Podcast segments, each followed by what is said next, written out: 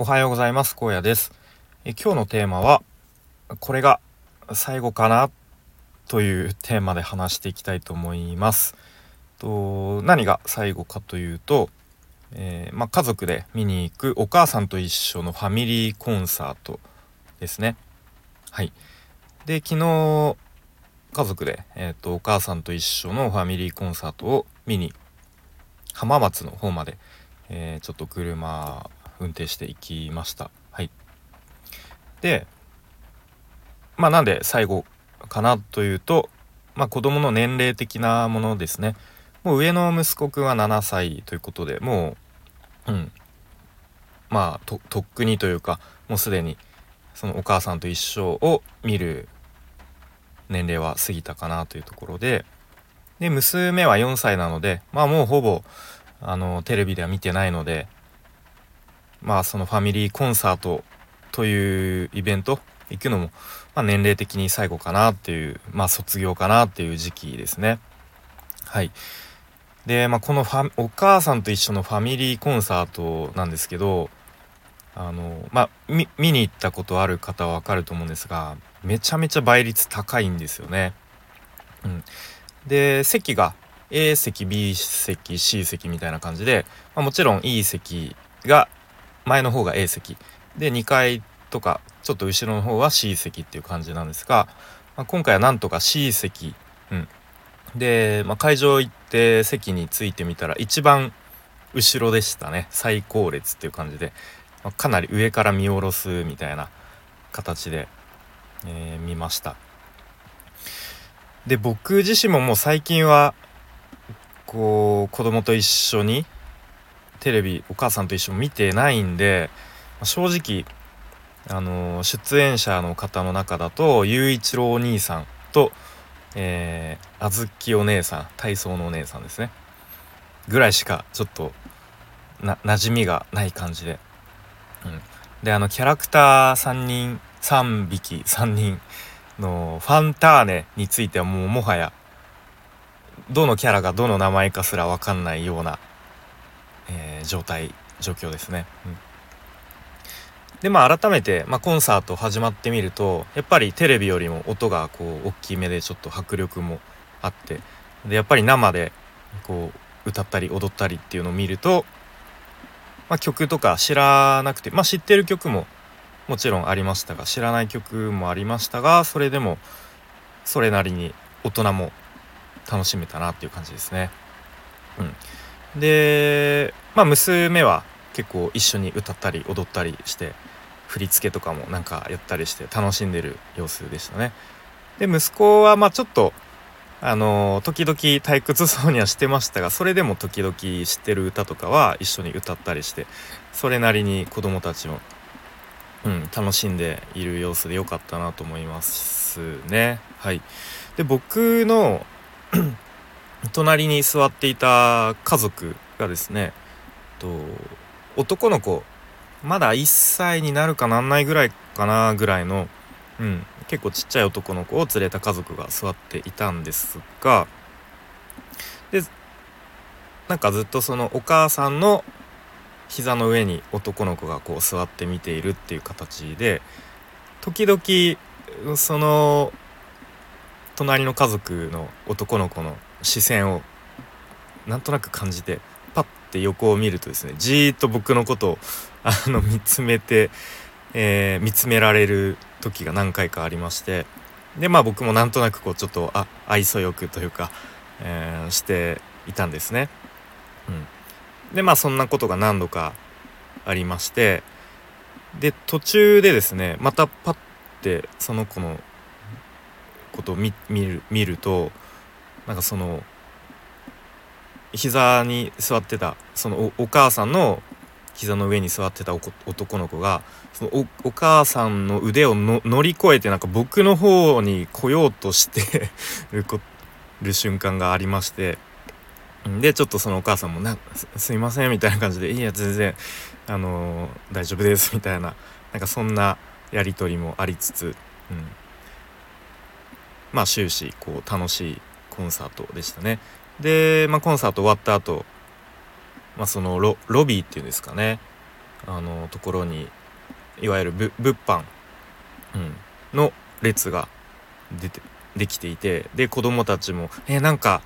欲しい」みたいになって、えー、まあし仕方なくというかその列に並んでで娘はなんかちっちゃい風船みたいのを選んで買っていましたが、うん。まあ、このコンサート見た後にその物販子供が欲しいって言ったらいやこれは買っちゃいますね。うん。なかなかこう避けて通れない感じがしましたね。はい。まあ、あとはえっ、ー、とまあいわゆるスポンサー的なのがきっとアットホームあの不動産メーカーかな、うん、なので結構いいろんなところにその何ですかみんなもらえるこうちょっとした手土産みたいな中にアットホームのチラシが入ってたりとかあとは会場にもそのアットホームの何ですかジャジャンバージャンバーっていうのかな。あのまあ、上着を着た人たちが立っていたりしてやっぱそういう子供向けのコンテンツにそういう結構不動産メーカーみたいな、えー、のはなかなか鉄板だなと思いましたね。結構テレビでアンパンマンとかの CM にもやっぱ学資保険とか出てきますもんね。結構最近僕はまあ主にリベ大とかでそういう保険とか不動産とかには、まあ、ちょっとこう敏感というかうんあのそういう企業のマーケティングの何て言うんですかね。裏にある真実じゃないですけど、まあ、そういうのもちょっとずつあの知ったりしてきてるので、まあこの辺はうまいなとか思ったりしますが、まあ、ちょっと話が、えー、それましたが、うん、でまあ行きはちょっとサービスエリア寄ったりとかあとは帰りは、えー、その同じ隣にあるビルの中に、まあ、そういうレストラン街みたいのがあったので、まあ、せっかくだからということで浜松餃子のお店に行って、えー、まあ、食べたりして、まあ、ちょっとした、まあ、旅行まで行かないですけどちょっとそういう、うん、気分も味わえてよかったかなと思いますね。うん、でやっぱりこういうまあそれこそお母さんと一緒みたいなのってほんと気づいたらあもう最近見なくなったなとか子供も気づいたらもうもう全然見なくなったなみたいななんかあこういう感じでこうな